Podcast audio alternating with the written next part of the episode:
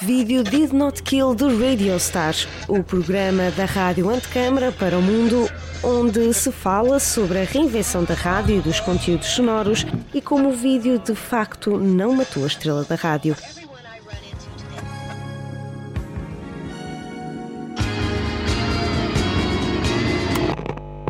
Um programa de Ana Sofia Paiva. Olá, boa tarde, sejam bem-vindos e bem-vindas ao programa e vídeo Did Not Kill the Radio Stars. Eu sou Ana Sofia Paiva e o tema de hoje é informação. Nos dias que correm e face aos últimos acontecimentos, nunca se falou tanto na importância da veracidade da informação, seja aquela que nos chega através das redes sociais, como aquela que é transmitida nos órgãos de comunicação social. Este ano, o tema do Dia Mundial da Rádio, celebrado a 13 de fevereiro, foi a confiança. Vários relatórios indicam que a rádio continua a ser o média de mais confiança e o mais acessível em comparação com os outros. Confiança e veracidade são dois dos pilares que sustentam o jornalismo e que os meus três convidados asseguram bem essa missão.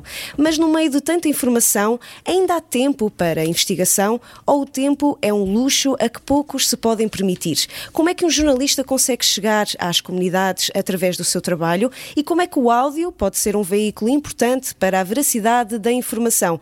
Estas e outras muitas questões vão ser colocadas aos nossos três convidados. Uh, tu tens uma vasta experiência em cobrir vários conflitos e também cobrir vários temas noutros países, não só em Portugal, mas também noutros países. E eu pergunto-te se hoje em dia, e dada a tua experiência, se ainda há tempo para pensar, refletir, ir ao local, fazer a reportagem e publicar. É curioso começarmos por aí, porque quando uh, eu vi os tópicos para esta discussão, pensei assim: Uh, isto é o que mais me uh, perturba atualmente. Uh, ter tempo, para mim, acho que é a maior frustração que eu tenho profissionalmente nos dias de hoje. Eu não tenho tempo para nada. Uh, na, na, na, TSF nós tínhamos tempo para pensar, para confirmar, uh, para fazer uma grande reportagem. A grande reportagem deixou de existir na TSF. com grande pena minha, com grande pena de quase toda a redação, creio que inclusivamente da própria direção, mas, mas não há tempo. tempo é dinheiro, não há dinheiro e, portanto, não temos tempo para nada.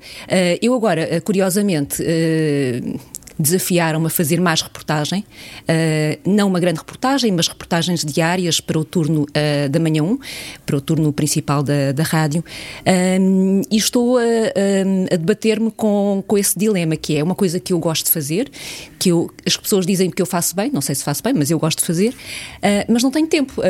eu trabalho de manhã, Houve um dia que comecei às 5 da manhã, saí para a Leiria e voltei, acabei às 10 e meia da noite. Tive, tive uma pausa ali no meio, durante a tarde, uh, mas pronto. Uh, depois tentei compensar nos outros dias. É verdade que nos outros dias eu tento compensar um bocadinho a coisa, mas eu não tenho tempo uh, para pensar. Eu, para, para estar aqui hoje, pedi folgas porque oh. de folgas porque também tem muito a ver comigo. Eu para fazer uma coisa bem feita tem de ser bem feita e portanto para vir aqui estar a trabalhar de manhã e não ter tempo sequer para pensar na coisa e estar aqui à tarde a pensar tenho de ir marcar uma reportagem, tenho de fazer uma entrevista para amanhã e não sei o que mais decidi, não, não quero, uh, hoje não vou trabalhar e pedi folga e pronto. Lá está o tempo para pensar sobre esta conversa sim, e, sim, e, refletir. Sim. O tempo a menos que tu tens, por exemplo, aqui o Nuno Viegas tem um bocadinho a mais, salvo seja. Não é um sortudo. São alguns que eu tenho. e é por isso, Nuno, que eu te pergunto, um, de facto, tu tens este luxo do tempo, como é que tu aproveitas este tempo para pensar e para conseguires planear as reportagens? Porque vocês identificam-se não fumaça como um podcast investigação, portanto, o áudio é o número um aqui. Uh, portanto, fala-nos um bocadinho desta tua concepção de tempo no, no Fumaça. Uh, sabes que é muito difícil organizar o, tempo quando tens demasiado. Muito tempo. Sim. Coisa que eu uh, me recuso a fazer e por isso é que eu. acabou por cair, de facto, o, o, formato. Uh, vamos tentar uh, ressuscitá-lo, mas não esperemos sei se... que sim, esperemos que sim, esperemos que sim. Por comparação, o que estava a olhar aqui é o período que vos davam para fazer uma grande reportagem. Eu, quando comecei a trabalhar o sistema prisional no início do ano passado, uh, os primeiros três meses só li livros. porque uhum. não fazia ideia do tema, não percebo nada disto. Já imensa gente o investigou e pesquisou e trabalhou. Uh, e o, acho que o luz principal do tempo e da forma de organizá-lo é conseguires perceber o trabalho feito. Exato, exato. Não estás a trabalhar no vazio e isso permite fugir à superficialidade logo à partida, porque percebes o, o quão fundo já se foi no tema. Uh, e depois é a organização da diversidade de opiniões, da quantidade de gente que consegues ouvir para compreender uma história, uh, que é a diferença entre. Sabe, no Observador, mesmo antes de sair, fiz. Uh, foi a primeira grande reportagem da, da rádio na altura, entretanto já se fizeram mais algumas depois, mas não há um espaço estabelecido regular de a cada 15 dias na Rádio Observador sai uma grande reportagem. Um, e fila nos domingos e feriados e folgas, uma peça sobre a morna, uh, e tinha quatro vozes para aí, uhum. é? tinha uma voz principal e mais três pessoas que fui picar para tocar em partes específicas uh, sobre aquela música. Um, na peça que fiz sobre segurança privada para a Fumaça, tínhamos mais de 70 entrevistas. É? Portanto, a visão que consegues ter, especialmente quando vais retratar grandes sistemas e não só eventos particulares, portanto, quando queres fazer macro escala. Um, é, exige muito, muito tempo e andar muito de um lado para o outro e falar com muita gente e ter três horas para fazer uma entrevista e não 15 minutos porque tens que sair para ir cortá-lo. e, e Ruben, eh, tal como a Cristina, também corres aqui um bocadinho contra o tempo todos os dias, principalmente no P24, não é? Sim. Um, e tu também tens outro podcast que é o Sobre Carris, portanto tens várias frentes no teu trabalho. Como é que tu geres o tempo e sentes que há falta de tempo? É muito complicado para, para as rotinas de. É, é muito complicado para um jornalista lidar com as rotinas e as rotinas alteraram-se muito nos últimos anos com a chegada do online, com o advento do online e com os cortes sucessivos que as redações têm tido. Agora, felizmente, nos últimos anos, uh, não tão frequentes como na, na, década anterior, mas efetivamente, uh, uma coisa que eu sinto muito é que as redações trabalham com excesso de trabalho constante e não é uhum. uma coisa de ah, agora aconteceu a guerra na Ucrânia, pronto, nesta altura temos um bocadinho mais de trabalho ou agora caiu o governo temos mais um. Não, é, é sempre assim.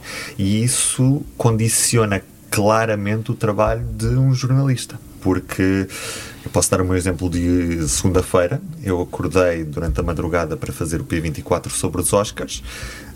E estive a trabalhar de forma consecutiva entre reuniões, preparação de podcasts, edição, edição até me deitar depois de concluído o P24 de terça-feira. Portanto, eu num dia fiz dois episódios, não é porque tenho uma, uma, uma lógica de produção muito voltada para aquilo que é a, a rotina diária também tenho outra rotina semanal que são uhum. os podcasts que se repetem uma vez por semana uh, e depois ainda continuo a escrever, como tu, tu viste também nesta, Exato, nesta semana. Já escrevi vamos... duas vezes para o jornal Verdade. em papel, portanto, continuo.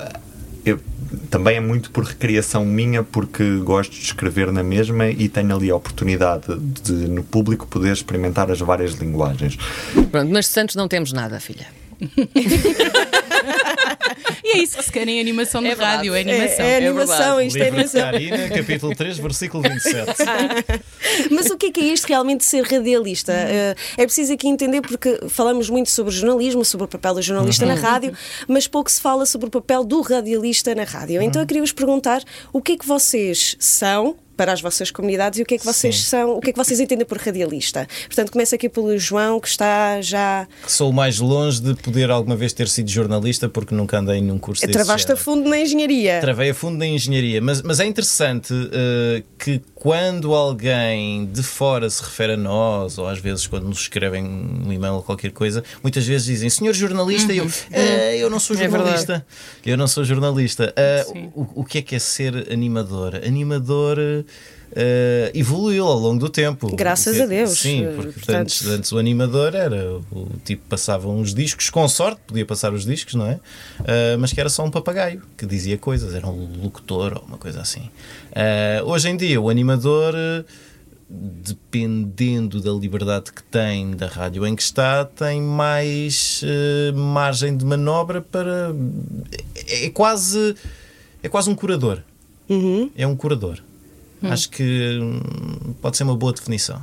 Parece-me bem, e também dado este contexto onde estamos, aqui em direto da garagem sul do CCB, uhum. curador é uma boa palavra.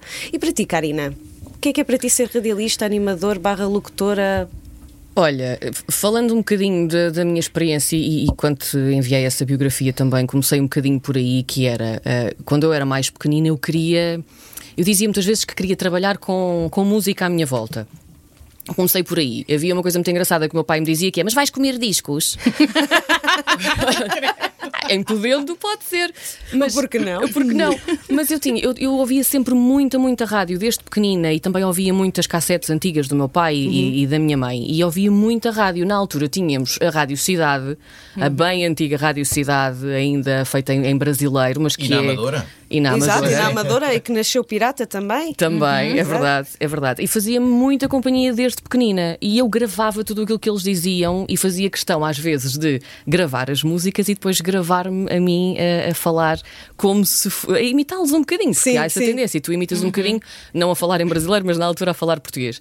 Um, e, e, portanto, eu, eu cresci um bocadinho com essa noção da companhia e de marcar eh, as pessoas de alguma forma. Não é que tu queiras ser, eh, sei lá, o supra-sumo ou, ou, um ídolo para alguém, não. É tu marcares de alguma forma, nem que seja por uma pequena coisinha que tu disseste naquele dia uhum. ou naquele momento. Uhum. Não sabes se a pessoa que te está a ouvir está mal, se está triste ou até se está contente. Se está contente, pode ficar ainda mais contente. Exato. Um, e, e, eu sempre fui um bocadinho por, por isso. E hum, acho que um radialista, hoje em dia, mais hoje em dia do que nunca, pode fazer a tal rádio de verdade. E essa rádio de verdade é tu um, seres tu própria. Obviamente que tu crias sempre uma persona, mas acho que é, que é cada vez mais importante tu seres a tu própria. A transparência. Uhum. Se queres dar uma gargalhada forte, dás. Se, se queres. Temos uhum. dado, temos dado desde o início, Sim, e, portanto é, é isto é genuíno. Se te enganas, se te enganas, se carregas num botão sem querer, acontece-nos tantas vezes Assumir. e nós brincamos com isso uhum. e é assumir. Nós às portanto... vezes carregamos nos botões certos. As pessoas é que acham que não. Está certo. Portanto, errados nunca estamos. radialista é, é, um bocadinho isso: é tu fazeres a companhia e assumires aquilo que tu és para fazer a tal rádio de verdade. Uhum. Uhum. Também concordas, Andréia? Sim, eu acho que muitas vezes ouvimos aquela, hum, as três expressões, não é? És locutora, radialista, animadora. Uhum. Eu acho que locução era aquilo que era um bocado o início, que era aquilo que o João estava a dizer. Tu uh, tinhas, tinhas uma voz tinha, bonita. Exatamente, tinhas Exato. que ter um, um, tipo de voz, tinhas que um, a, a falar de uma certa forma, havia umas pausas. Agora é muito mais natural a tua fala. Obviamente que temos que ter cuidado com a maneira como dizemos as palavras e ter aqui o conhecimento daquilo que se passa à nossa volta, uhum. mas fazes muito mais companhia e acabas por partilhar muito mais de ti, dás muito mais de ti por saberes que as pessoas também precisam disso, que é a pessoa que está sempre a falar ao teu ouvido, acaba por ser também um pouco, não é a voz da consciência, mas acaba por tirar um bocado da realidade e trazer-te também de volta a, a, ela. É uma viagem aqui de várias dimensões uh, que dava para um filme daqueles do, do super-heróis com multi, multiverso, coisas a acontecer. Isso é muito interessante e também podemos pensar de outra maneira a partir dos livros e é por isso que a Magda tem um projeto também muito interessante que começou em 2019. 18. 18. Ah, errei por um ano. em 2018. Foi, foi mesmo no fim, foi mesmo no fim de 2018. Aliás, o dia foi dia 8, ou não, dia 20 de. Sim, dia 20, acho. Estou sempre a baralhar 8 com 20, é, que foi o dia em que. Não, dia 8, que passaram 20 anos do anúncio do Prémio Nobel Saramago. É isso, acho uhum. que é uhum. isso. Acho que é 8, 8 de novembro, 8 de outubro, já não sei. Eu estou sempre a baralhar-me com a data, mas 2018. Exato, que começaste o teu podcast, que tu própria dizes que ter um podcast é ter o livro no ouvido. Um, Porquê que começaste, ou seja, tens um amor muito grande por literatura, mas o porquê de, e também obviamente é jornalista eh, de rádio, portanto todo o teu amor pela voz e pelo som, mas o porquê de fazer este projeto que continua até aos dias de hoje e inclusive já teve nomeado para o Pods, o Festival de Podcast em 2019. Sim, duas vezes. Na altura não, eu não associava, era todo um amor, eh, porque agora associas a, a, é jornalista de rádio, faz todo o sentido eh, juntar a cultura com o som. Mas na altura eu era apenas uma estudante e veio de um, de um desafio de fazermos programas de autor. Uh, a área de que eu mais gostava era a literatura e vendo que havia uma falta talvez de um, eh, não, não há uma falta de podcasts sobre literatura mas que falassem de uma forma jovial e acessível sobre os livros porque uh, em vários podcasts tu entras como se fosse uma cerimónia nesse episódio.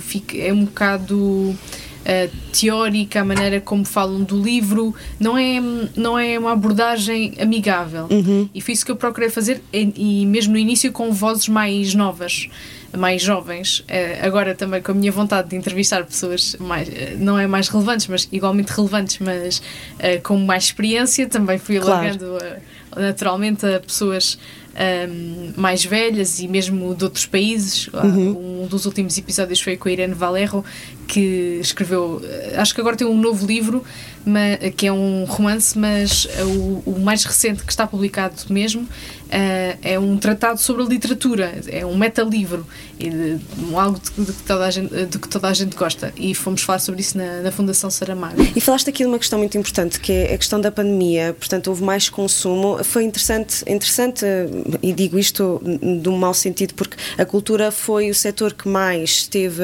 reprimenda com, com o confinamento e com o encerramento um, de, de, tudo, basicamente. E, e, de facto, por outro lado, o que as pessoas mais queriam consumir era cultura. Uh, e eu pergunto, uh, Andreia, como é que o gerador, sendo uma plataforma de cultura, como é que o gerador, eu não digo reinventar, porque não se reinventou, mas como é que se adaptou a este confinamento e ao encerramento das atividades culturais?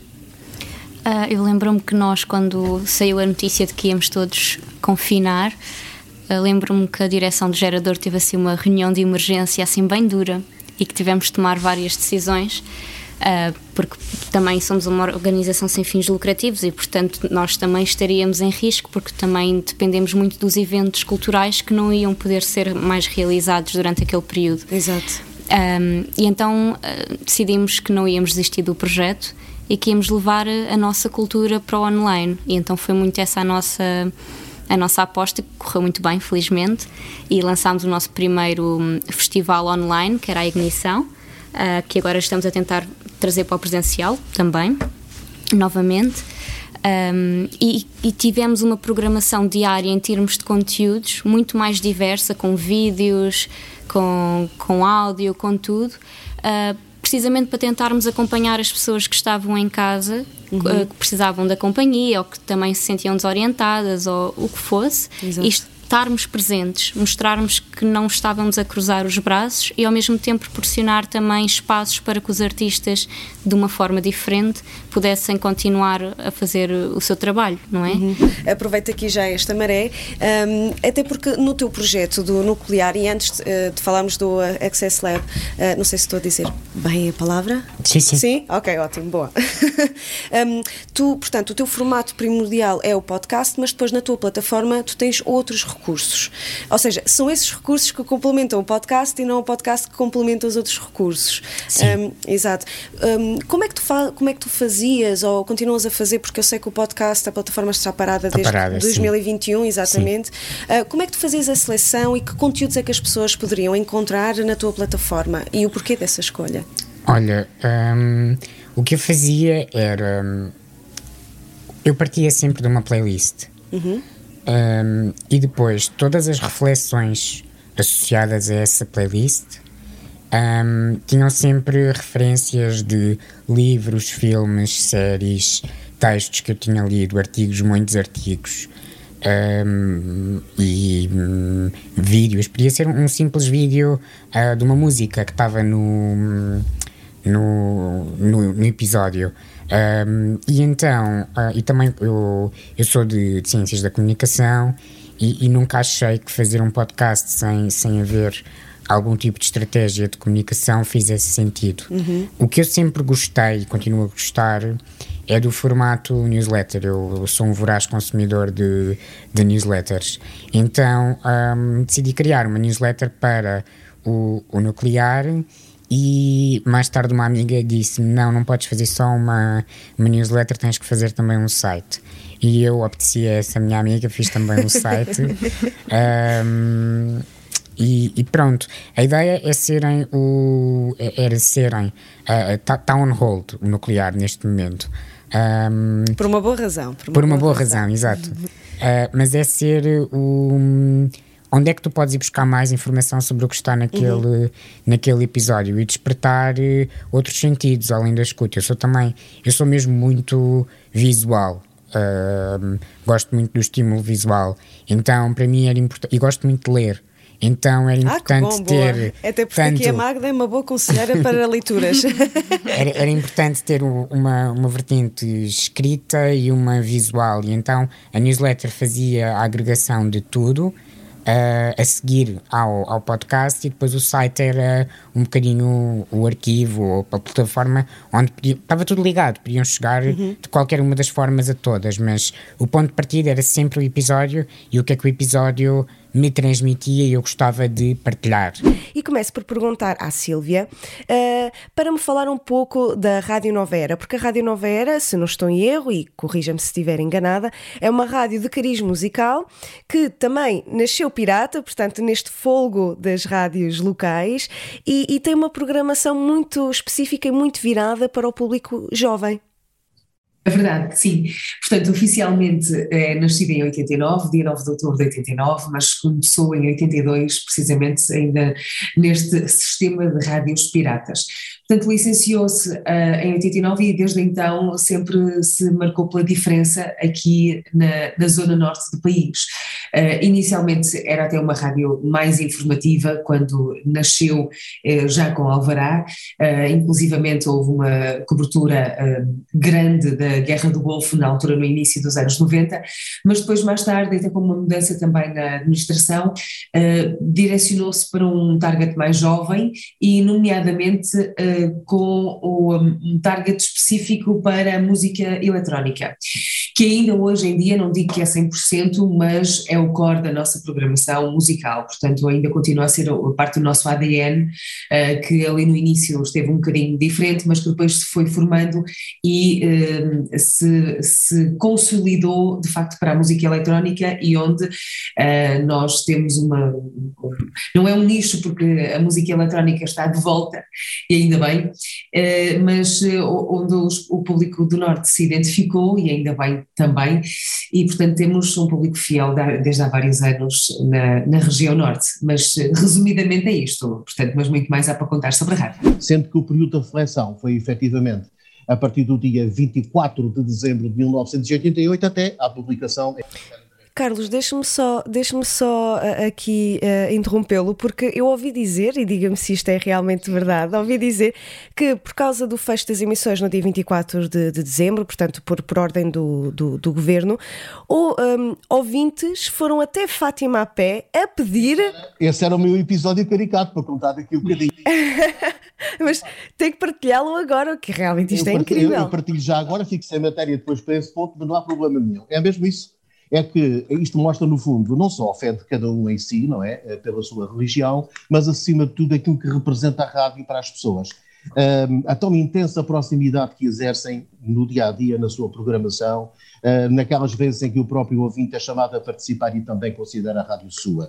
E isto efetivamente aqui aconteceu. Um senhor que ainda está vivo, e penso que alguma família, foram a pé de Sernaste do Bom Jardim e até ao Santuário de Fátima, cumprindo aquilo que eu depois via saber era uma promessa que eles haviam feito.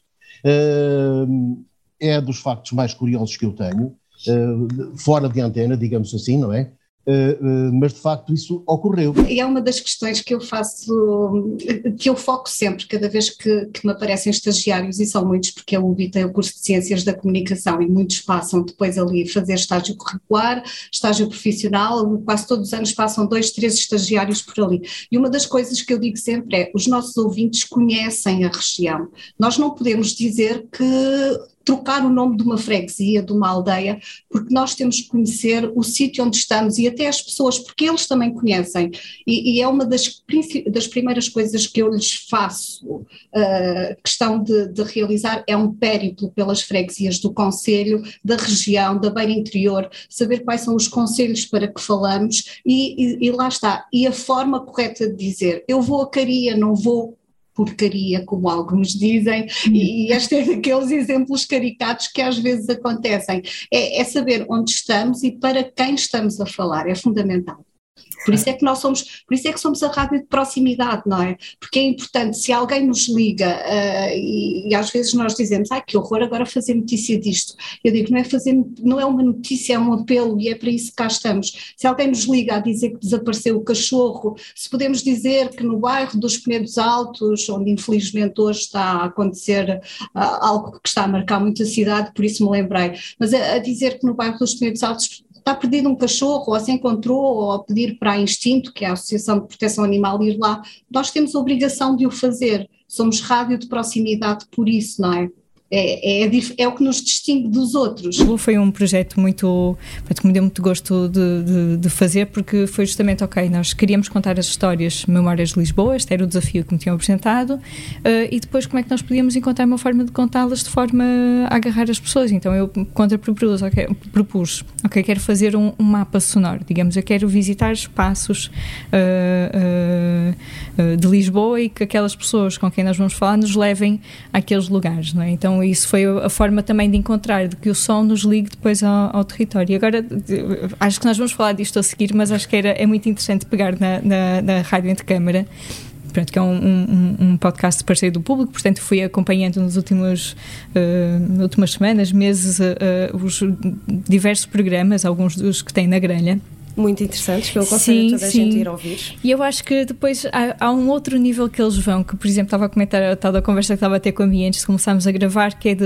um, às vezes nós jornalistas temos muitas... Um, quase caixinhas que nós de formatos que já também se calhar vindos da, da rádio jornalística, não é? De, de, como fazer as coisas e o que tem sido interessante de, de acompanhar os programas da rádio câmara é que os arquitetos não têm essas, estas quase estas barreiras. Não somos jornalistas. Sim, é isso. Não, mas é genial e depois há algumas coisas que até já, já fiquei dentro desta questão, então pegando do, do, do território, né? de, por exemplo, aquele programa que na verdade é uma entrevista também, o formato é esse, mas de fazer um percurso e sentir e ouvir ouvir aquele percurso, tipo, eu tinha uma coisa que era mais ou menos, portanto, se, se não tivesse a visualização do mapa, uh, perdia-se um bocado, mas depois tem aquela coisa de nós sentirmos o espaço, ou por Já exemplo... agora é a Árvore Sem Raízes do Eduardo Costa Mas mesmo esta, esta ideia de, de, de, caminharmos e de vermos os espaços, que é, por exemplo, uma coisa que... Exato, que... e criar uma memória, uma memória, hum, desculpa, agora, já estou com a memória de Lisboa, e criar uma imagem na nossa cabeça sem a podermos que ver. Que é essa magia no fundo da rádio, Exatamente. não é? Ou seja, esses jogo e depois há uma coisa que eu, que eu, que eu penso muitas vezes sobre a questão do formato e a questão do conteúdo, né? do que é que.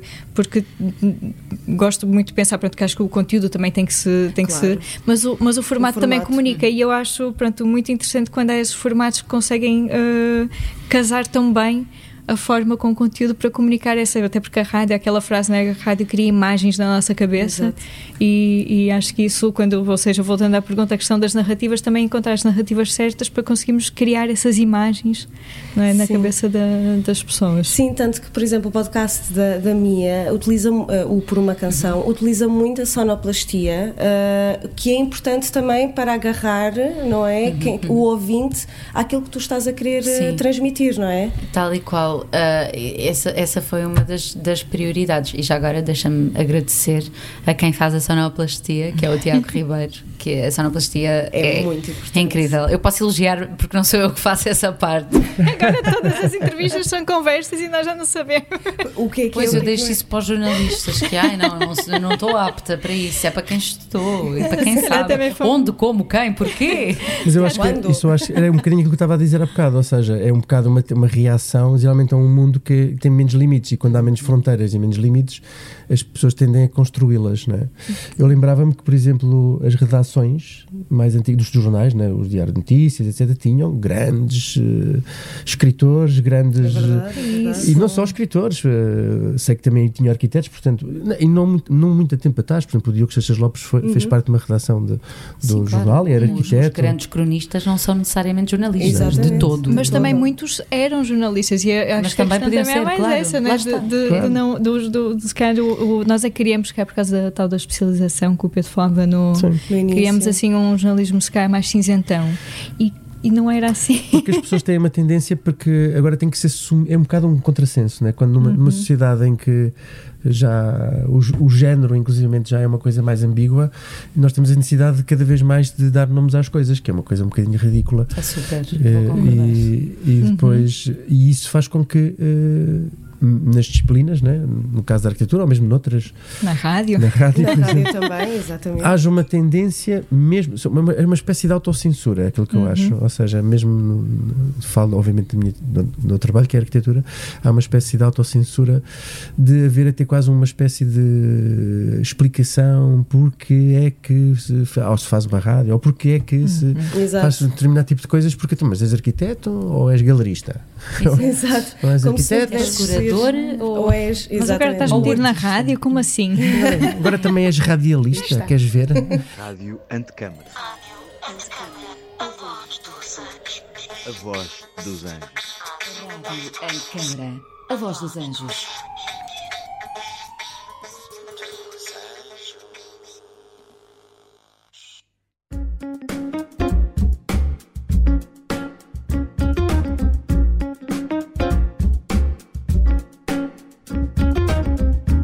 Convidado, um tema e uma conversa bem interessante. Este é o mote do A Conversa com na Rádio Antecâmara, um programa de Ana Sofia Paiva.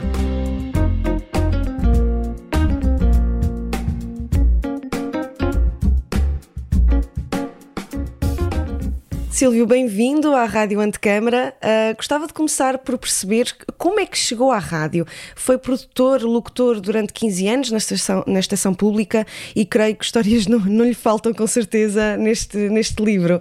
Ah, como é que este percurso começou? Bom, ehm, eu fui, eu fui locutor na, na RDP e, e depois mais tarde fui realizador. Ehm, eu, na verdade fui parar à rádio por acaso, porque quando andava a tirar o curso, eu tirei comunicação, a minha formação superior foi sempre nessa área, apesar de, de ter começado com outra coisa, eu comecei com História da Arte e depois não segui. A, a formação que eu efetivamente depois fui trilhando foi sempre na área da comunicação. Um, foi assim uma coisa por acaso, porque nas aulas eu terei feito alguma coisa num exercício que terá chamado a atenção da professora e depois, por um acaso, a delegação de Coimbra da RDP estava à procura de alguém e os- o, o coordenador de programas da, da delegação falou com a minha professora, não sei em que circunstância, e a professora sugeriu dois nomes, um meu era um deles, e bom, e eu que na altura estava em Lisboa a, a trabalhar numa, numa revista, enfim, a colaborar com uma revista que não era de todo aquilo que eu queria, era só, enfim, foi na altura uma questão de oportunidade para me manter. Hum, aproveitei, uma vez que sou de Coimbra e queria, queria regressar a Coimbra, aproveitei a oportunidade e, e, e regressei. E, portanto, e fiquei e, e entrei na RDP. E, portanto, foi assim uma aprendizagem eh, eu diria que quase do zero, porque nunca tinha tido esse chamamento da rádio. Há muita gente que diz, hum, enfim, sempre fui apaixonada pela rádio e tal, e gostava muito de trabalhar na rádio. Eu não tive, não tive isso.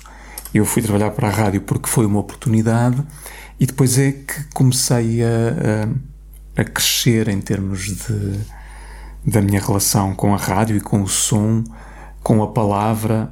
hum, a coisa foi crescendo a partir daí.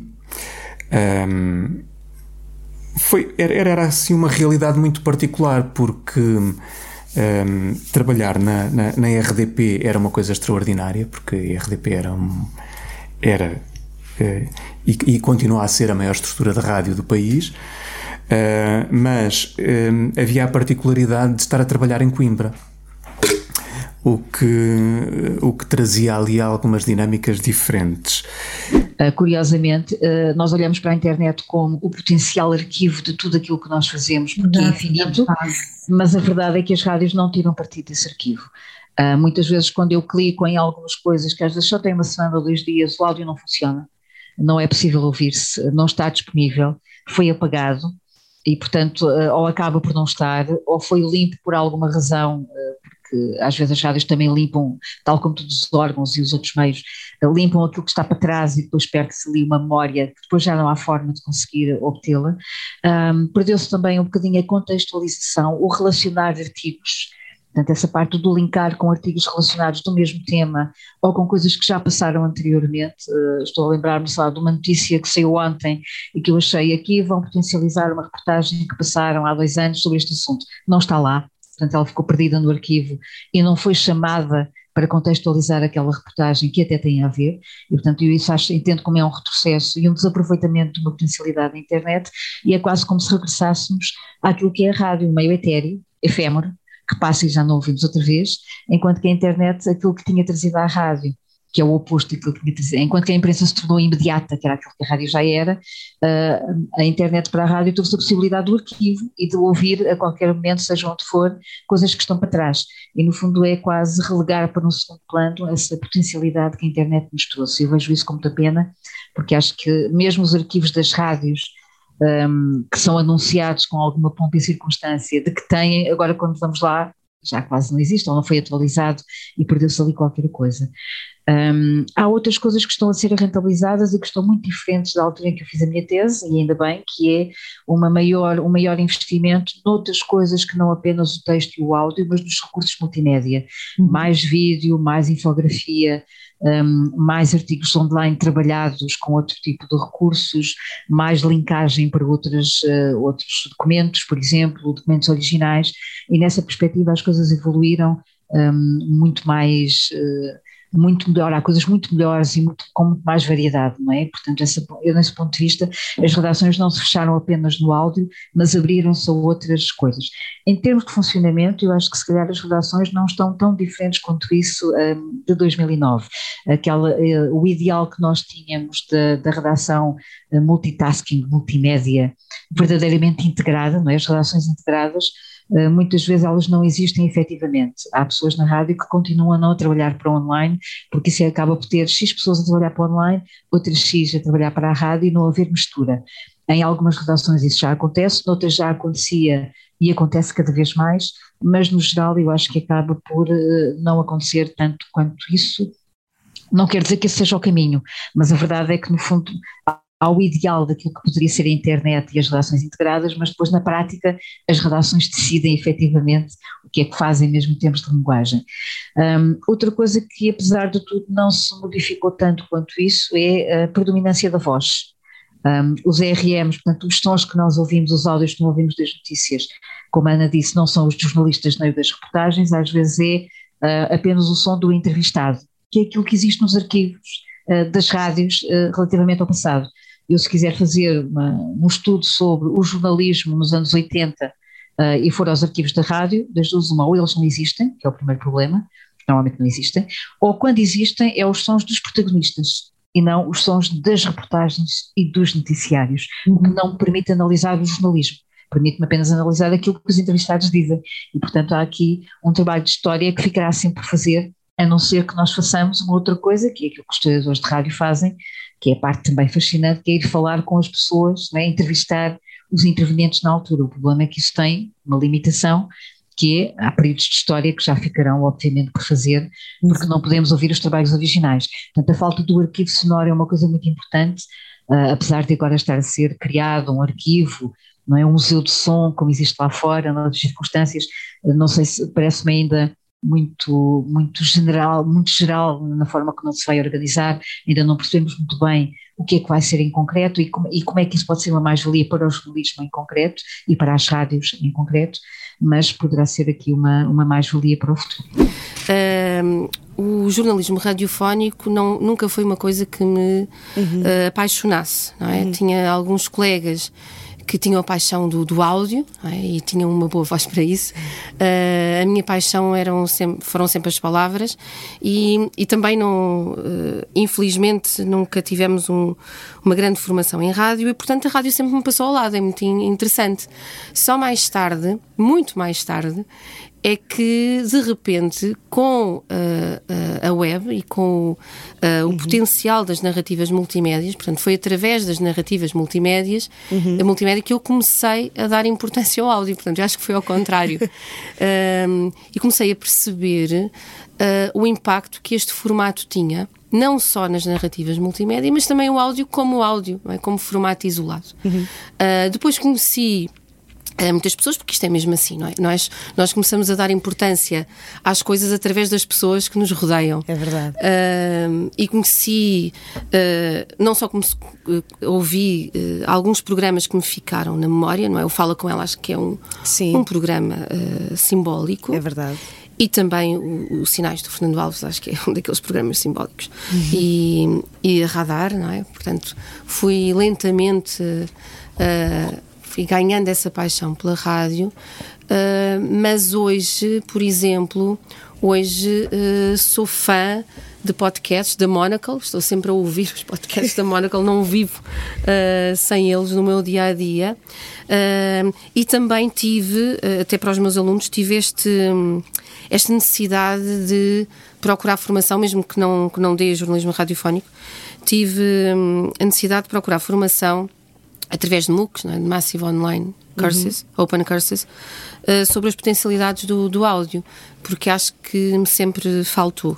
Uh, portanto, foi uma paixão tardia, mas como todas as, paixão, uh, as paixões tardias, às vezes são as melhores, não é? É verdade, não é, é verdade.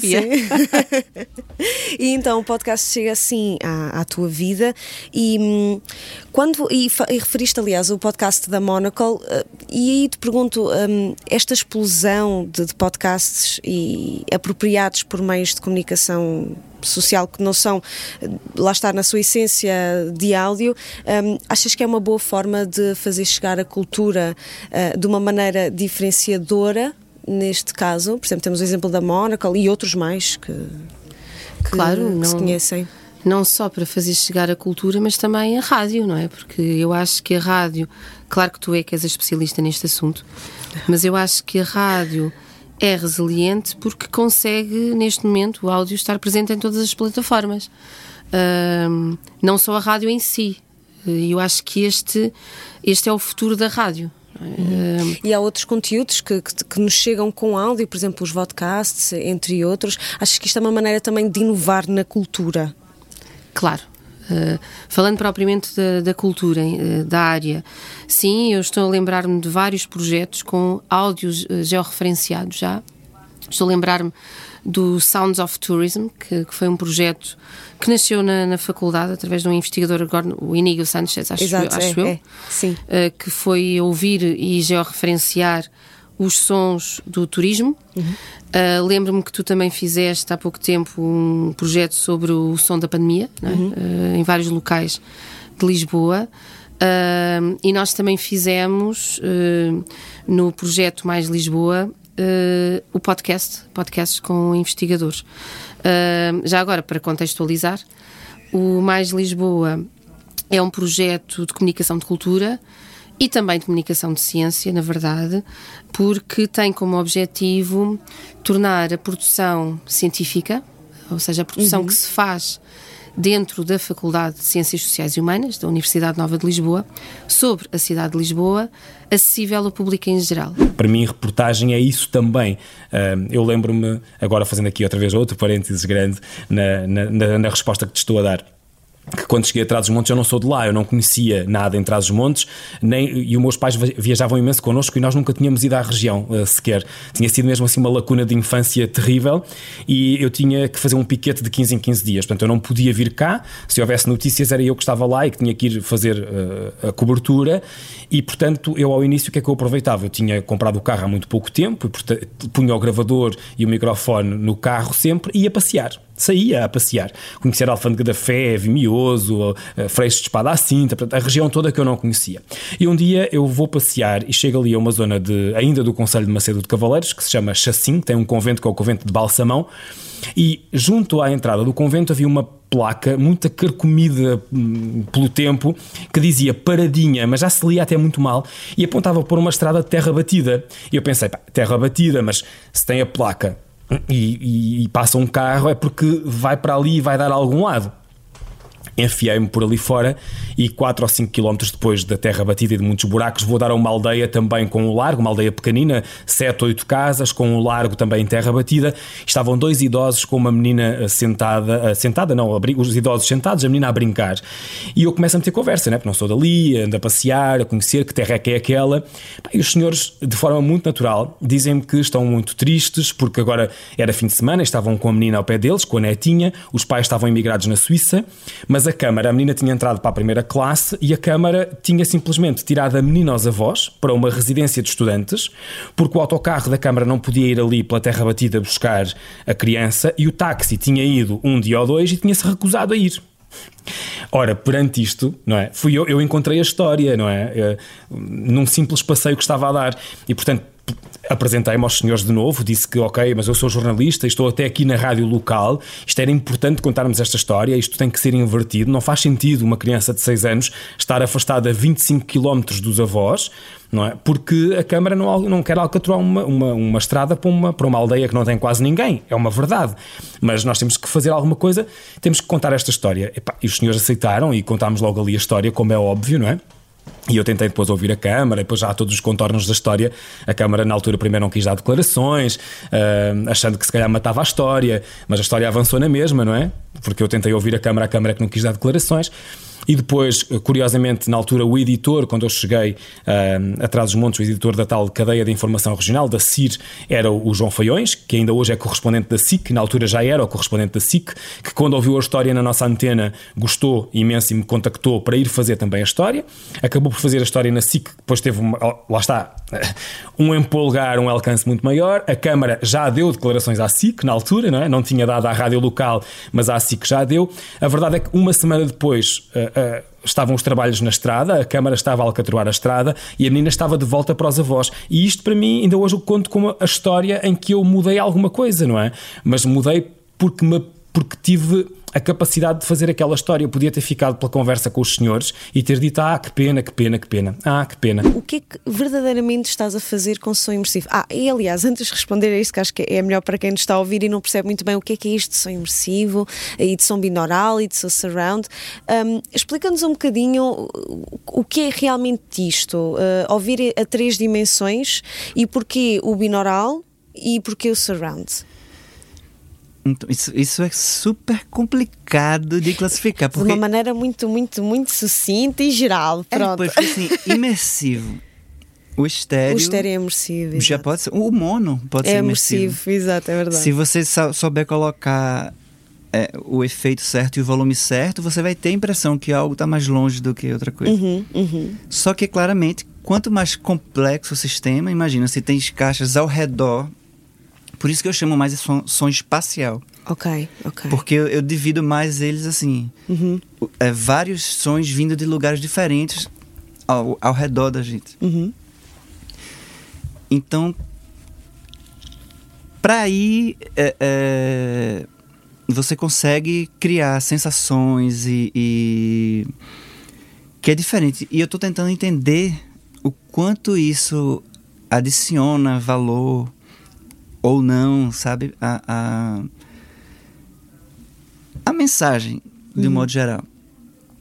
Mas é basicamente isso que eu tenho tentado pesquisar. E som imersivo ou 3D ou o 3D ele tem uma particularidade que é tem há microfones que captam para todas as direções como uma esfera não é é como uma esfera e você quando consegue é, é, transformar isso e pôr no, no, pra, no fone de ouvido para a pessoa ouvir, em binaural no caso, porque, por exemplo, há um sistema de captação que é o Ambisonics, é, conheces bem, claro, e transformas isso em binaural, pões o fone, você tem a completa a sensação de que está. A sensação espacial que estamos total, naquele local. Naquele, não é? Você está, não é? é pois, está, é, é, metaforicamente, sim. Sim, mas... sim, sim. É, metaforicamente. Mas a sensação é: eu estou Aqui. no lugar. Eu Exato. estou no lugar, é incrível.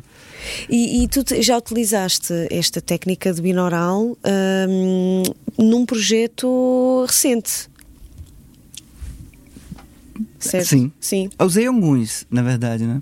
Então podes falar um bocadinho sobre esses projetos? Sim, eu fiz um, um experimento com, com que era até do Sérgio, que foi primeiro Uhum. musicalmente, fui Uhum. eu e um, um outro amigo do mestrado a tocar, um de frente pro outro. Então, para quem tava ouvindo, tinha um alguém na frente, mas alguém tava tocando atrás. E esse- essa experiência deve estar no YouTube também, não é? Não. Tá. Está? Tá, mas tá no canal do Sérgio. Ah. Tem que procurar Sérgio Botelho para Sérgio Botelho, já sabem, se quiserem ir ouvir música em três dimensões, em 360, aliás, eh, podem ir eh, pesquisar. pesquisar. ele, ele tem coisas super interessantes. Ele, ele tem. Ele faz trilhas, assim, caminhos. E, Ah, e vai walks. captando. Ok, e ele ok. tem, como ele tem a câmera, você Uhum. vai.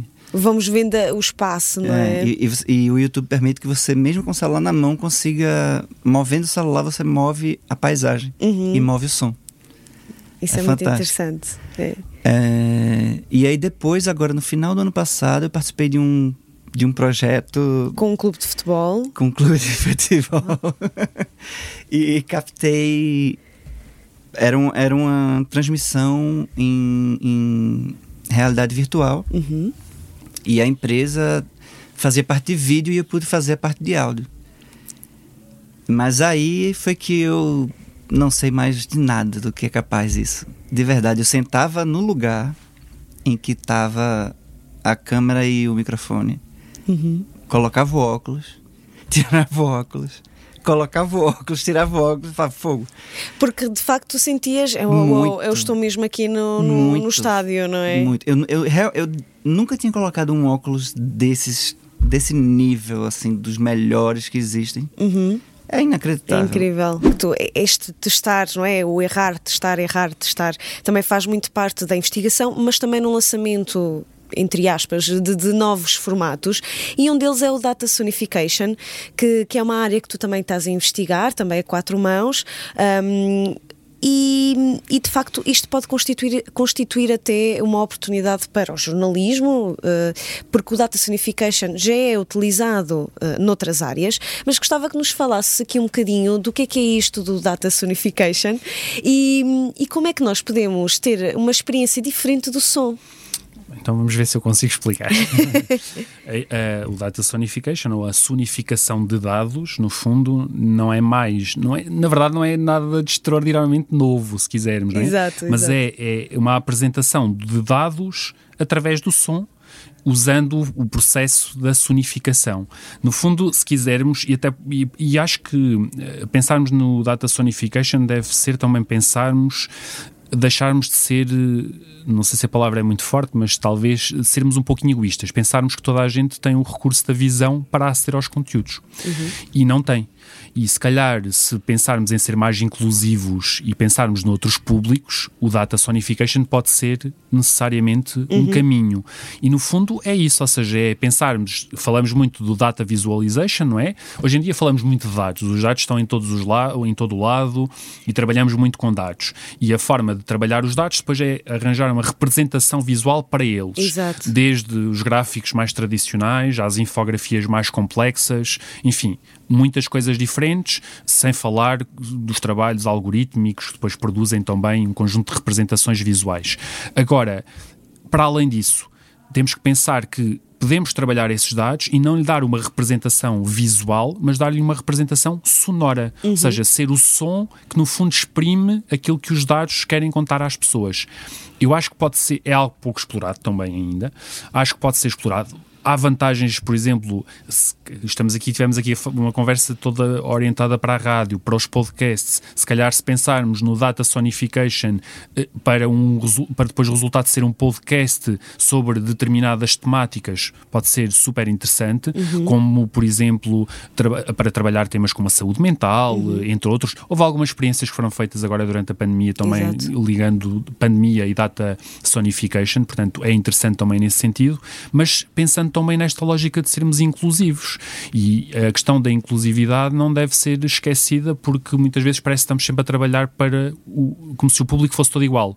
E não é, não é não só por ter algum tipo de limitação, mas não é também por ter tipos de interesse em relação ao consumo de informação diferente ou em uhum. relação ao consumo de conteúdos diferentes. Há pessoas que podem simplesmente não, não, ser, não ser atraídas pelas questões visuais, Exato. pelo consumo, uh, acharem que uma infografia, por mais explicada que esteja, é ainda assim muita informação e muito difícil de apreender aquela informação. E se calhar, através desse conteúdo sonoro, faria uma apreensão daqueles dados de uma outra maneira. E, portanto, é mais uma das áreas para, para explorar. No fundo, já se percebeu que eu exploro muita coisa, se calhar não chego a muitas conclusões, mas acho que sim. Enfim, é, há muitas coisas para explorar e, efetivamente, o som tem vindo a ganhar importância e isso faz com que se diversifique também a investigação nestas, nestas várias áreas e o, o, o Data Sonification é apenas mais uma dessas áreas, sendo que acho que pode ter aqui um papel importante ao nível da inclusão e um papel importante também para os trabalhos na área do jornalismo, ligando então aos podcasts e criando efetivamente algo de diferente. Uhum. Porque me parece que, por exemplo, um trabalho de data sonification seria difícil de apresentar numa rádio com, os, com as regras que existem em termos de timings de, uhum. Eh, de programação, mas que acho que poderia resultar, por exemplo, muito bem num podcast uh, e que as pessoas pudessem então fazer essa apreensão dos dados uhum. através do, do som. E, e, só para perceber aqui melhor, uh, portanto, esta sonificação de dados, não é? Darmos. Uh digamos, som aos dados, não é a mesma coisa se dissermos que é música. Portanto, sonificação de dados não é música. Não, sonificação de dados não é música porque cada um, cada um desses sons, dessa essa sonificação vai ter uh, um sentido e vai ter, ou seja, está-nos a dizer alguma coisa em relação àquele, àqueles dados. Uhum. Não é simplesmente, ou seja, os sons não são colocados por acaso, uh, uh, a organização, todos eles têm um sentido ao querer transmitir alguma coisa à pessoa e que no fundo é um dado. É, é, como... é um dado que corresponde a uma determinada nota, a um determinado. Exatamente. É? E, e no fundo é olharmos para um gráfico gráfico e um gráfico de barras simples e sabermos que ele tem as diferentes percentagens e sabermos que do ponto de vista do som a percentagem de 50% vai ser representada de uma determinada maneira uhum. e a percentagem de 25 ou de 15 de outra. E é isso que vai mentalmente ajudar a pessoa a perceber a que é que nos estamos a referir.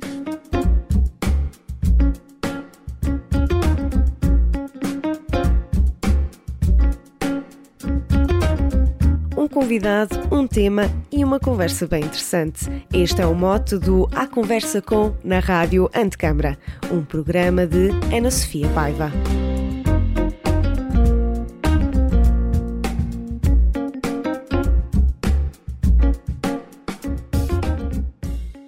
A Rádio Antecâmara é um lugar de encontro heterogêneo, com uma programação diversa que junta várias áreas do conhecimento e membros da comunidade para expandir as noções sobre a complexidade urbana e questionar os paradigmas da arquitetura. Um projeto com curadoria de Pedro Campos Costa